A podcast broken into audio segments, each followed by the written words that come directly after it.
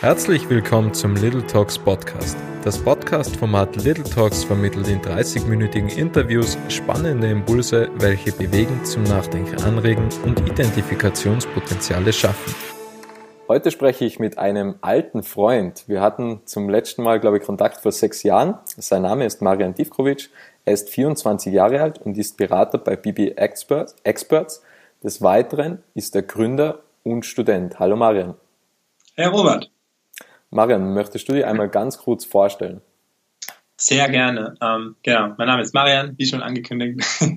ähm, ich komme eben aus Tirol, ähm, arbeite momentan bei einer Unternehmensberatung, die ist in Deutschland, die ist BP Experts. Wir machen viel mit Projekten Prozessmanagement und helfen quasi großen Unternehmen, ihre Prozesse besser in den Griff zu kriegen.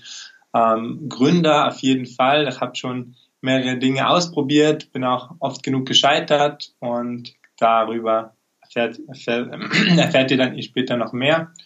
Und genau, und Student auch noch, studiere Software Engineering am MCI. Wunderbar. Du hast es schon angesprochen, Gründertum, da erfährt man gleich mehr. Deine erste Idee war ja, glaube ich, Heldenshop. Das war im Jahr 2017. Das Ganze hat, glaube ich, vier Monate gedauert, oder? Was ich so mitbekommen genau. habe. Genau, das war quasi im Rahmen vom ähm, äh, Inkubatorprogramm vom MCI.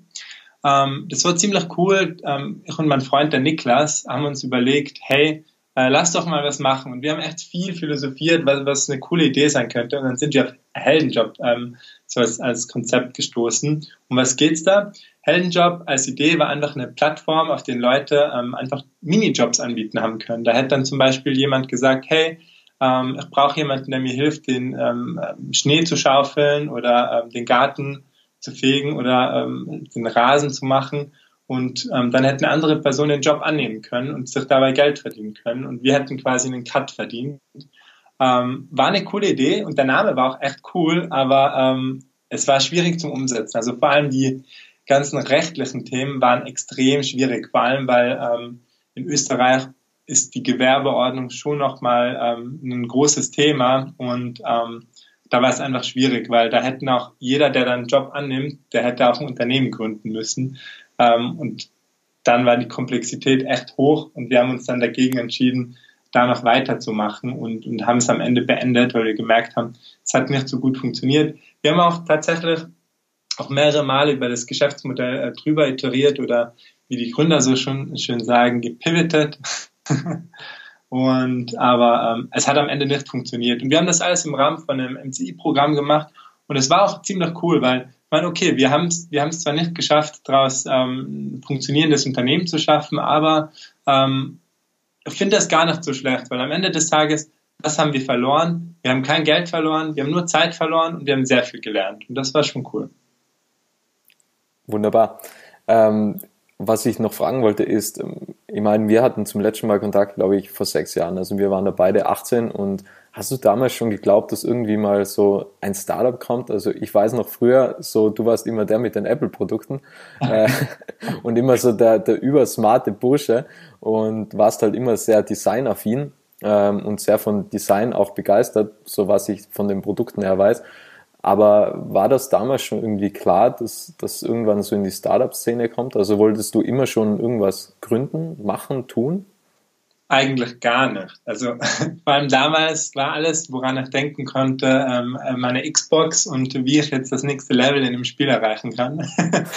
Aber ähm, dass das kommt so, ne? Also ähm, muss sagen, bei mir ist es so in der, so in der Uni angefangen. Ne? Also in der Uni ähm, hatten wir dann ähm, eine Entrepreneurship-Vorlesung und dann hat uns ein Professor erzählt, ja, hey, ähm, man kann Unternehmen gründen und da gibt es sogar ähm, Konzepte und Innovation kann man eigentlich, es ist, Innovation ist managebar, also Innovation kommt nicht einfach so her und platt, man hat ein Startup und hat irgendwas gegründet, sondern da gibt es einen klaren Prozess, und, den man gehen kann, um, um dann ein Unternehmen zu gründen. Und ich war dann echt überrascht und, und, und äh, fand es dann echt cool. Und da hat das alles so ein bisschen angefangen. Und zurückblickend finde ich es schade, dass eigentlich zum Beispiel in Schulen nicht viel mehr passiert. Also ich bin in eine Handelsakademie gegangen. Dort lernst du dann, wenn du ein Unternehmen gründen willst, dann musst du erstmal einen Businessplan machen. Und ein Businessplan hat gefüllt 200 Seiten. Und das ist so etwas, wo du dir als Schüler denkst, nee, ein Unternehmen, das werde ich nie gründen. Ne? Aber dass es da ganz andere Konzepte gibt, wie zum Beispiel ein Business Model Canvas, wo du viel schneller iterieren kannst und an Ideen arbeiten kannst. Das wusste ich damals gar nicht. Und erst wo ich das mitbekommen habe und gelernt habe, ähm, wusste ich, okay, das ist eine coole Sache, da sollte ich mich mal mehr damit beschäftigen. Ich glaube, dass auch das Problem ist, dass man bei Schulen einfach immer so dieses, dieses Zahlenverständnis mitbekommt, dass man immer glaubt, ja, Unternehmen, so, ja, da geht's halt nur um Profite und da geht's halt nur um Zahlen und wie kann man wachsen und, und mehr Umsatz machen irgendwie. Ja. Aber so, was eigentlich Unternehmen wirklich auch, auch leisten können und was uns Unternehmen teilweise bringen, das ist halt immer in dem Hintergrund. Und eigentlich zählt ja immer so der Wert vom Unternehmen und nicht unbedingt der Gewinn, weil der Gewinn kommt dann sowieso, wenn der Wert vom Unternehmen stimmt. Also so sehe ich es halt und ich glaube, dass das zu wenig vermittelt wird oder wie siehst du das? Das, das sehe ich auch so. Also ich glaube vor allem, man, man, wenn man lernt, wenn man in den Schulen zumindest lernen würde, dass man den Kunden einen Wert bringen muss. Und, und es geht ja eigentlich wirklich darum zu verstehen, okay, was für ein Problem hat der Kunde und wie kannst du es lösen. Und wenn du dieses, wenn du diese Gleichung löst, und das kannst du als Schüler auch lösen, dann musst du kein Student sein, ähm, wenn du die lösen kannst, dann kannst du auch, dann, dann ebnet, ebnet dir das den Weg, um, um dann quasi ein Unternehmen daraus zu machen, wo es natürlich als Schüler dann natürlich ein bisschen schwieriger wird, auch mit dem Alter und der Gründung, aber diese Grundgleichung, hey, jemand hat ein Problem und ähm, ich muss rausfinden, wie kann ich das Problem am besten lösen. Das können Schüler wahrscheinlich sogar teilweise besser als, als erwachsenere Leute, weil sie viel kreativer sind. Dein erstes äh, Unternehmen, Heldenjob, geht ja schon in die Richtung Problemlösung hinein. Irgendjemand äh, braucht jemanden, der was einem unterstützt, einen hilft. Aber dein zweites Unternehmen, Quintana, ist das ein Problemlöser? Was ist Quintana genau? Genau, ähm, bei kind, also wo wir bei Heldenjob mehr auf Probleme lösen gegangen sind, da haben wir uns wirklich über die Idee kam auch dadurch, dass ähm, vom ähm, meinem Kumpel dem Niklas die Oma quasi immer Hilfe gebraucht hat und daher kam die Idee. Ähm, bei Quintana, dort haben wir uns einfach gedacht, hey, lass uns doch mal ein Produkt nehmen, ähm, weil bei einem Produkt kannst du ein bisschen mehr lernen, oder? Ähm, und du, es ist halt eine andere Sache. Wahrscheinlich, also du kannst schon auch bei ähm, Software as a Service Produkten hast, ist das Lernpotenzial auch ewig, aber Produkte sind nochmal eine andere Sache, ähm, etwas griffigeres und ähm, wir wollten einfach mal an ein normales Produkt reingehen und uns anschauen, wie, wie das funktioniert und was da alles zu beachten ist. Und ähm, Quintana ist im Prinzip, ähm, wir verkaufen handgemachte Lederjacken, nicht nur Lederjacken, auch Jeansjacken aus Mexiko, also eben mexikanische Mode hier in äh, Europa. Das ist quasi die, die Idee. Und wie kommen wir überhaupt dazu? Wie kommen zwei ähm, mitteleuropäische Studenten dazu, äh, mexikanische Mode in Europa zu verkaufen?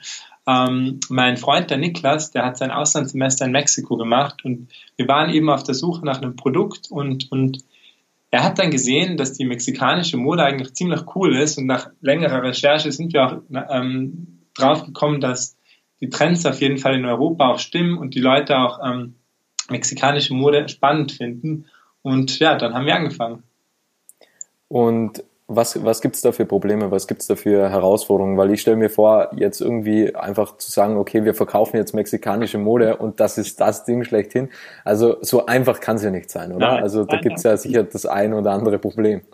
Genau, genau. So einfach ist es auch nicht. Also es fängt schon äh, damit an, wo produzierst du deine Jacken und, und vielleicht noch einen Schritt davor, was produzierst du, also was für ein Design sollen die überhaupt haben. Wir hatten Glück, dass ähm, eine Freundin von Niklas, die studiert Modedesign, äh, sie hat auch unsere äh, Lederjacke ähm, designt und wir, ähm, und, um das Problem zu lösen und dann auch noch das nächste mit der Produktion. Wir hatten in Mexiko einen guten Kontakt, den äh, Niklas über äh, seine Universität gemacht hat. Ähm, dort haben wir einen mexikanischen Designer kennengelernt, äh, René Orozco. Und der hat dann auch unsere Denimjacke designt und ähm, der hat uns dann auch die Kontakte vermittelt zu den ähm, Produktionsstätten. Und wir hatten da schon viel Glück, würde ich mal sagen, dass wir ähm, Designer hatten und auch ähm, Kontakte hatten zum Produzieren.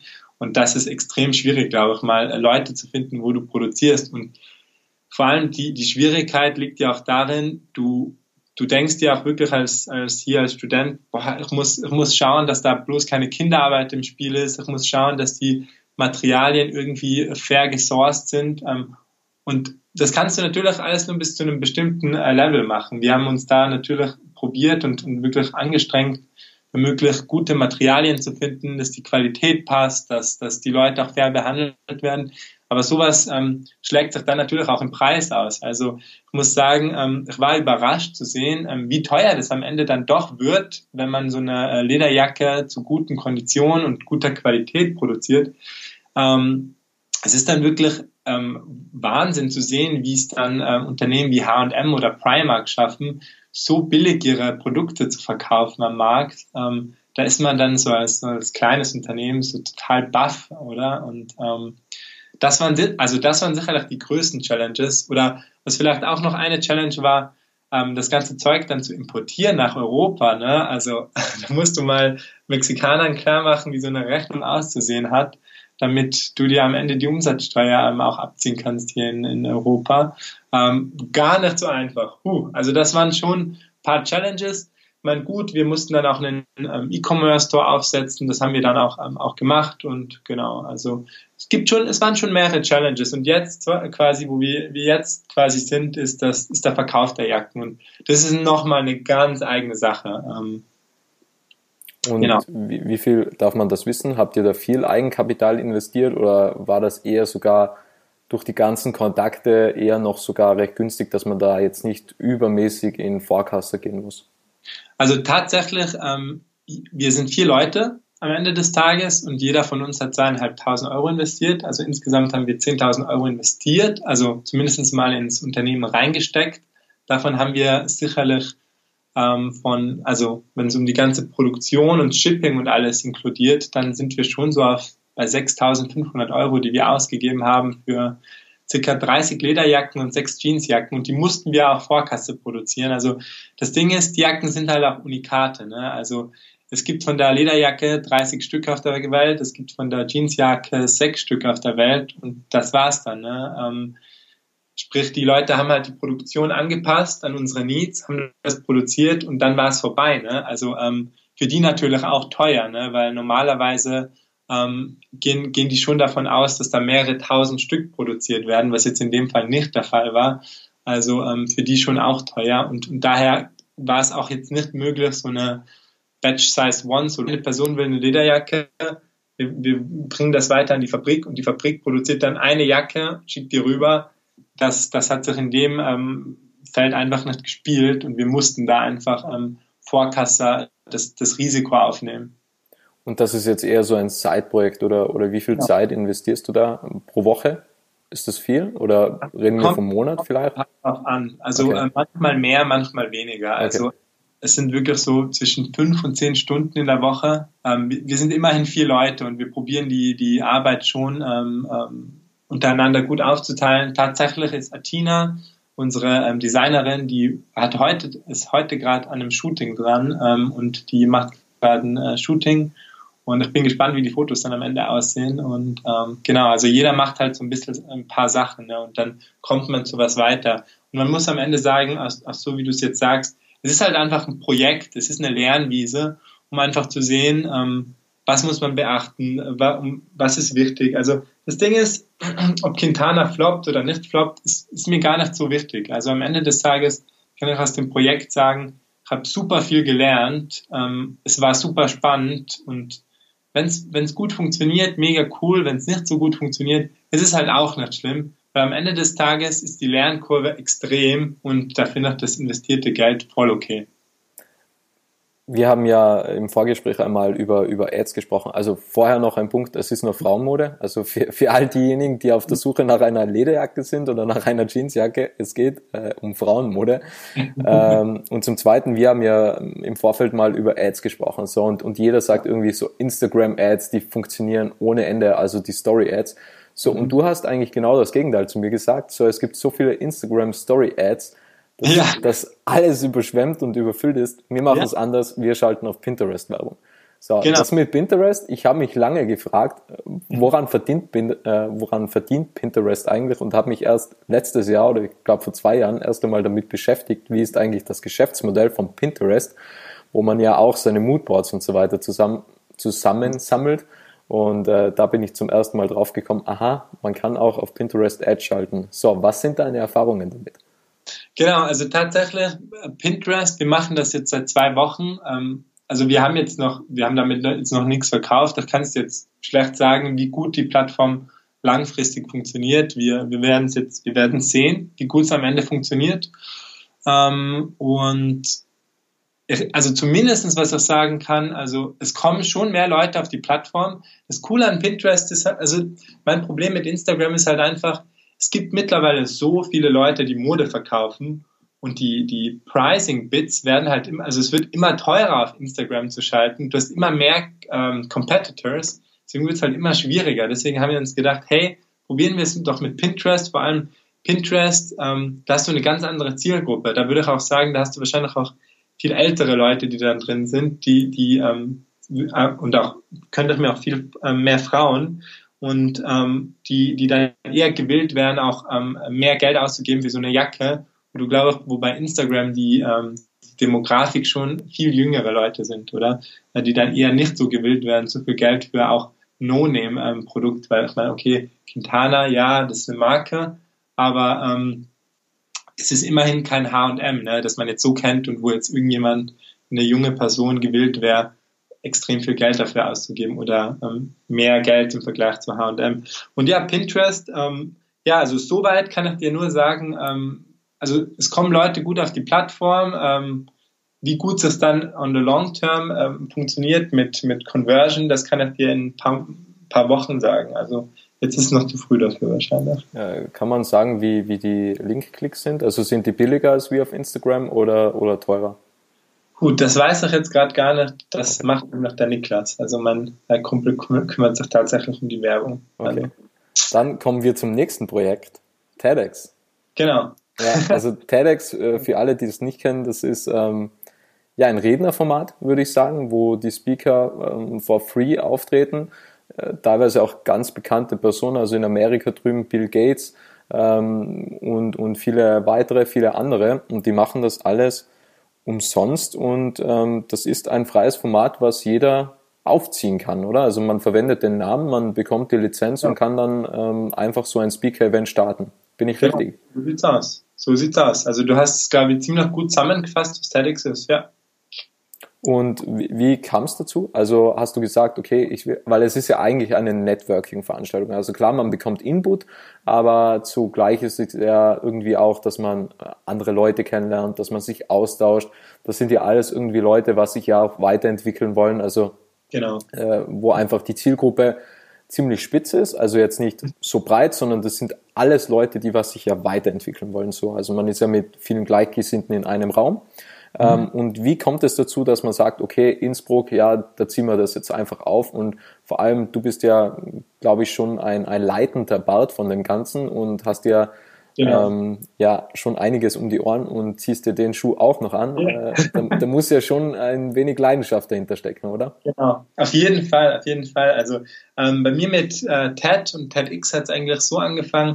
Ich habe irgendwann von diesen Talks in, in Vorlesungen gehört und ähm, dann zeigt dir ein Professor mal einen Talk und du bist so, okay, interessant, muss ich mir mal anschauen.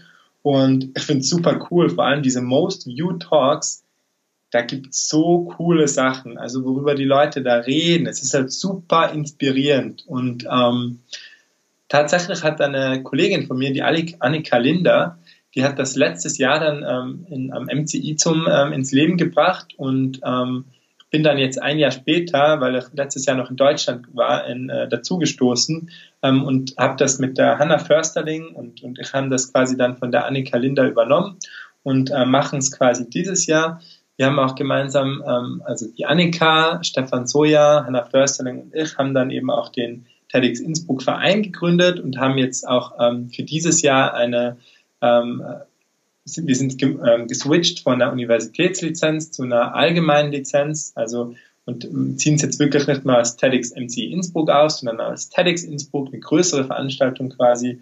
Ähm, und unser Ziel ist wirklich langfristig eine Plattform aufzubauen, wo wir sagen, hey, das TEDx-Ding, das ist, das kann sich im Eventkalender jeder einfach eintragen, das wird jedes Jahr sein. dieses Jahr war es halt schwierig wegen, wegen Corona Wir mussten es auch, wir haben es erst verschoben auf Juni, weil, also ganz zu Beginn von der Krise, weil wir dachten, okay, ist nur eine kurzfristige Sache.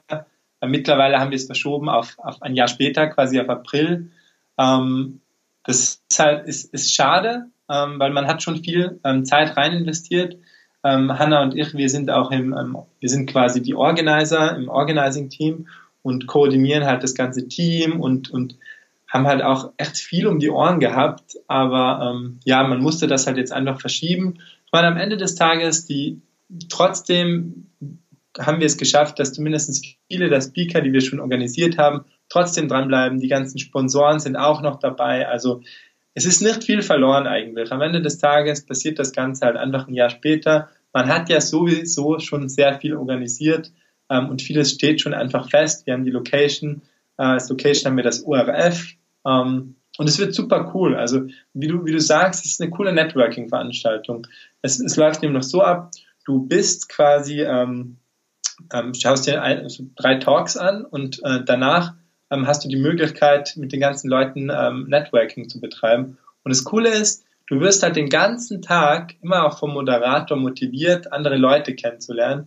Und so passiert es am Ende, also das sind 100 Leute im Prinzip, so passiert es am Ende, dass du diese 100 Leute inklusive Speaker alle sehr gut kennenlernst. Und das ist eine sehr coole Möglichkeit, um neue Leute kennenzulernen und aber auch seinen Horizont etwas zu erweitern. Und ähm, die ganze Sache macht super viel Spaß. Also ich mache es eigentlich nur deswegen, weil es super viel Spaß macht, man viele neue Leute kennenlernt. Und ja, es ist natürlich schon Aufwand, aber wir sind immerhin ein Team von zehn Leuten und ähm, Hanna und ich, wir koordinieren halt auch extrem viel. Und ich glaube, das ist halt extrem wichtig, dieses Learning zu machen. Du kannst nicht alles selber machen.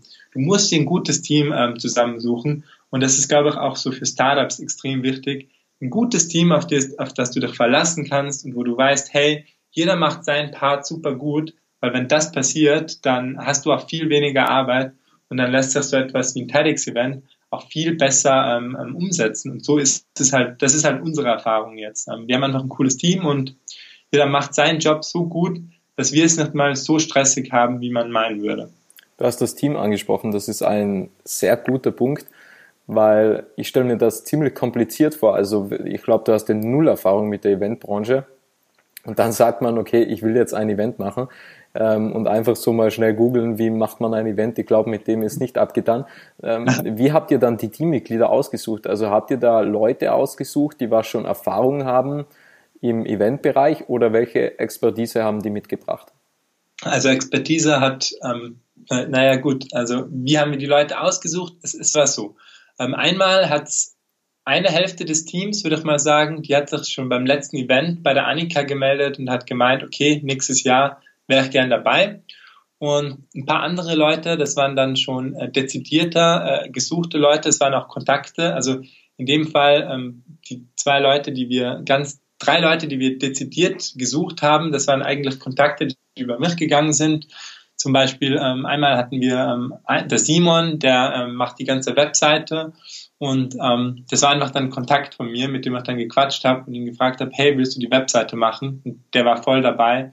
Oder die Karina, die auch ähm, ganz viel, ähm, die macht das ganze Branding und ähm, bei denen wusste ich einfach, die haben halt einfach diese Expertise, die wir suchen und ich wusste halt einfach, die passt ins Team rein, Team rein und die habe ich dann einfach dazugeholt. Ähm, aber generell, der Großteil vom Team ist einfach da, weil sie Lust haben und die haben dann auch gar nicht so die große, extreme Expertise, ähm, dass du, aber ähm, man die hat sind schon, halt motiviert und die wollen halt genau. halt dabei sein und, und das macht genau. schon viel aus, ja. Genau, genau. Und das macht alles aus einfach, ja. weißt du.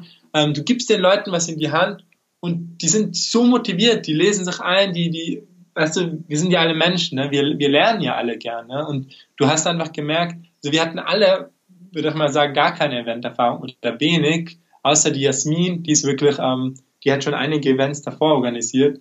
Ähm, aber im Prinzip, wir sind einfach losgegangen und haben einfach voll angefangen, das zu machen. Also ich glaube, die Annika mit TEDx äh, MCI Innsbruck am Anfang, die hatte auch keine Erfahrung. Einfach let's do it, oder? Und, und dann mal schauen, wo wir enden. ja.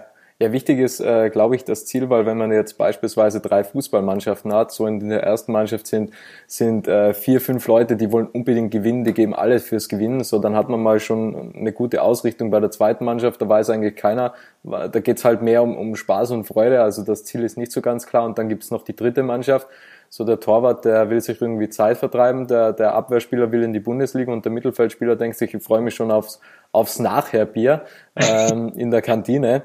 Ähm, da ist es dann natürlich schwieriger. Also je, je klarer, glaube ich, die Zielausrichtung ist, ist völlig egal, wen man im Team hat, sobald jeder dieses Ziel verspürt und weiß, wohin es hingehen sollte und diese Vision auch, auch in sich trägt. Ich glaube, das ist ein massiver Sprung und ähm, da kann man schon Qualitäten bei Qualitäten auch ab und zu, ohne jetzt jemanden zu mindern, äh, bei Qualitäten auch ab und zu ein wenig zurückstecken.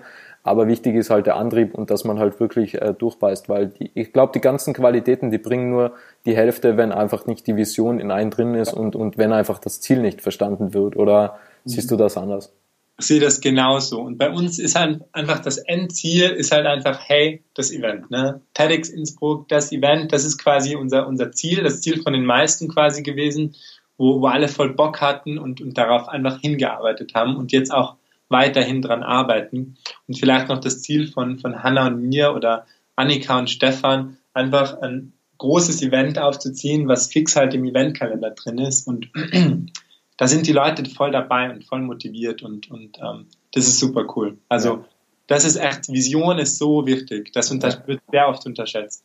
Absolut. Vor allem ist ja, wenn, wenn das, wenn die Vision oder das Ziel sehr groß ist. Also es kostet erstens einmal gleich viel Anstrengung, ob man jetzt an was Großes de denkt oder an was Kleines denkt.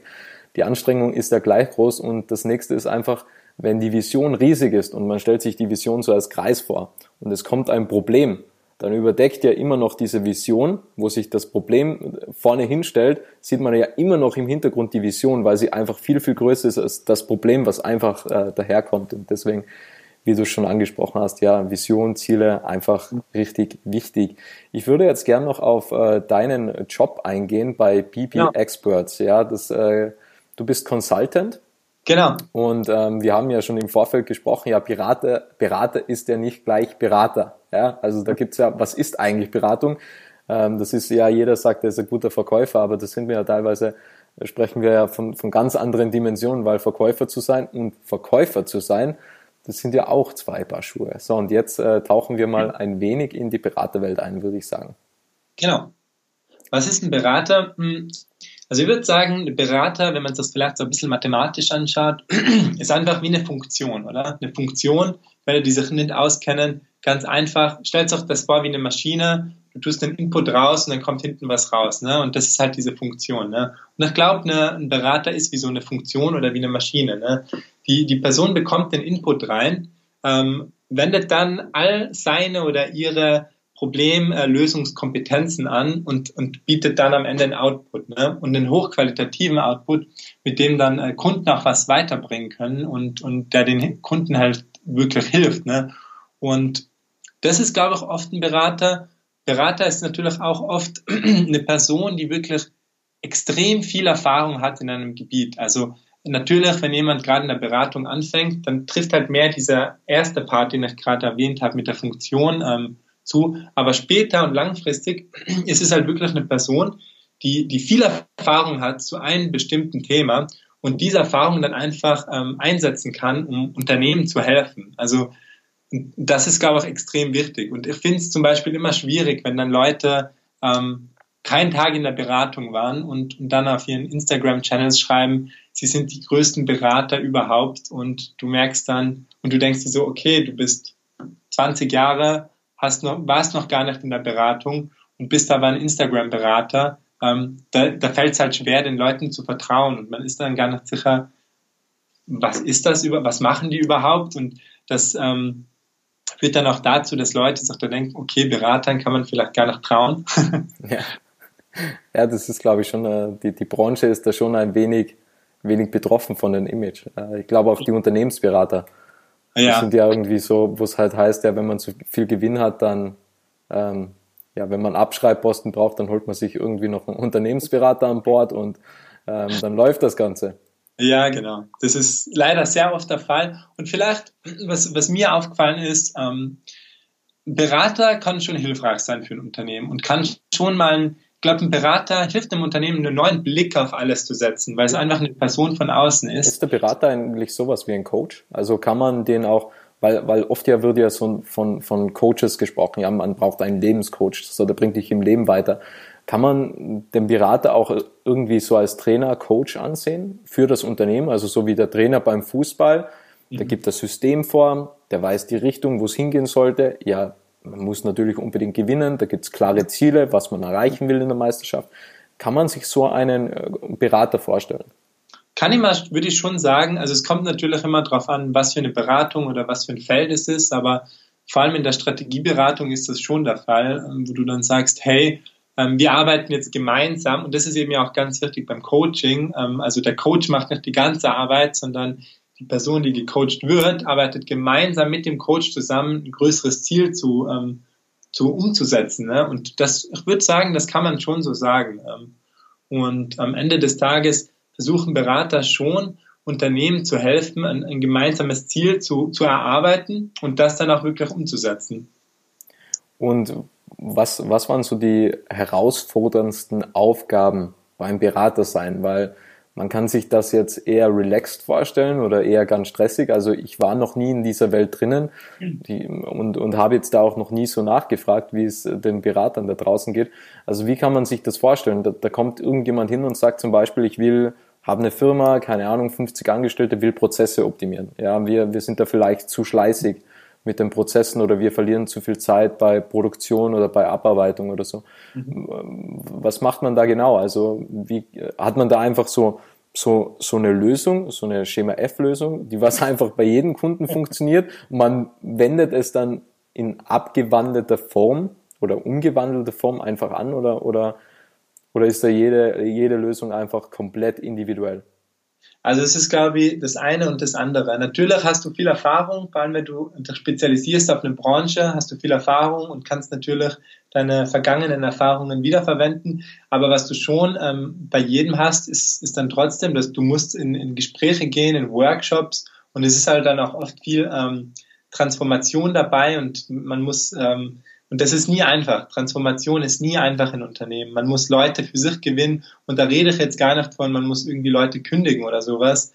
Gut, das sind, das sind nochmal eigene Beratungsstories, aber ähm, oft geht es ja wirklich darum, man, man will etwas verändern in einem Unternehmen. Wenn du Prozesse ändern willst, dann arbeitest du dann auch schon am offenen Herzen und du musst halt auch das Buy-in von den ganzen Mitarbeitern kriegen. Und ähm, es ist es ist schon immer wieder individuell. Also es, jedes Projekt hat seine eigenen Tücken und ähm, Berater zu sein ist gar nicht so ohne. Also ähm, es ist sicherlich nicht einfach, es ist nicht wenig Arbeit. Also ich merke es bei dem äh, Projekt, wo ich jetzt gerade bin, ähm, wir müssen in, in, einer echt kurzen Zeit ziemlich viel delivern. Also wie, ich, ich habe momentan, ähm, ich habe von einem Unternehmen die jetzigen Prozesse erhalten das sind ähm, ja drei PDF-Dokumente, 100 bis 150 Seiten und du hockst den ganzen Tag da, gehst diese Dokumente durch, die du bekommen hast, daher auch die, diese, ähm, die Funktion, von der ich geredet habe. Du hast diesen Input bekommen, hockst den ganzen Tag da, probierst daraus wirklich etwas, ähm, einen Sinn reinzubringen, probierst das alles irgendwie in, in deine Welt zu bringen und dann daraus wirklich ähm, herauszuleiten, wie könnten Prozesse in der Zukunft sein. Zusätzlich redest du natürlich mit Leuten. Und das, das ist ja auch ganz wichtig. Ich glaube, dass nämlich vieles, was ein Berater am Ende des Tages ähm, dem Kunden als Lösung anbietet, das, das hat der Berater ja aus dem Unternehmen. Man redet mit den Leuten.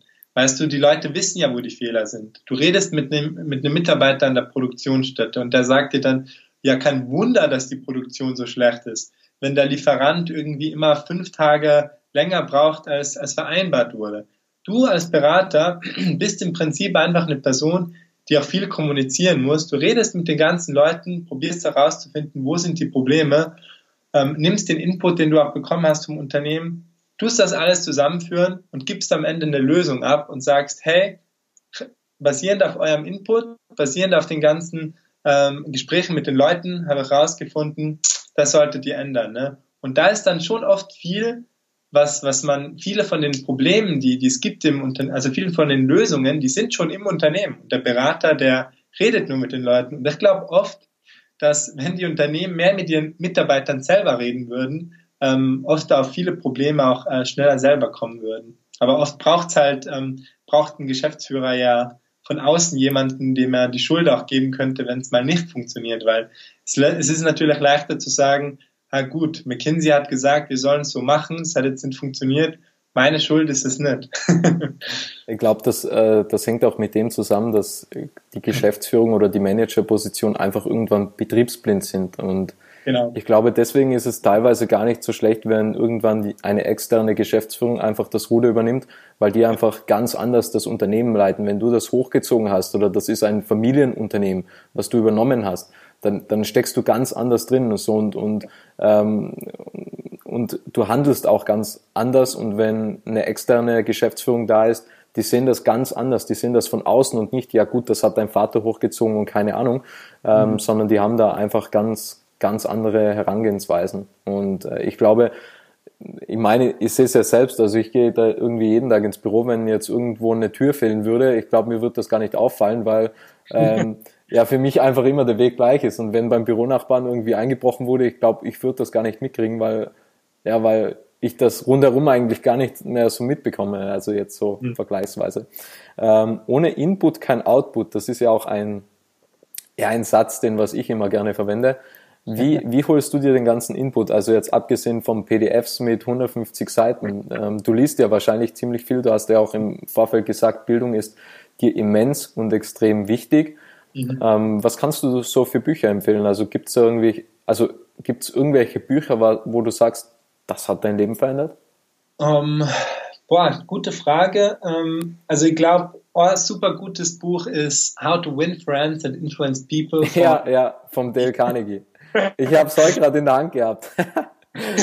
das ist so ein gutes Buch. Ja. Also das, das hat mir, das, das ist Wahnsinn. Also das kann ich einfach nur jedem empfehlen. Ja, die Voraussetzung ist, ist, halt, dass man Freunde gewinnen will. Ja, also für, genau. für diejenigen, die es nicht wollen, es gilt halt als Selbsthilfebuch, aber es ist einfach, es ist überhaupt kein Selbsthilfebuch. Es ja. ist einfach so ein, ein äh, richtig krasses Lebensbuch eigentlich. Ja, ja, extrem. Und das, das Buch habe ich richtig cool gefunden. Das ist natürlich ein super Buch, wenn, also wenn es um, um, um sich selber geht natürlich.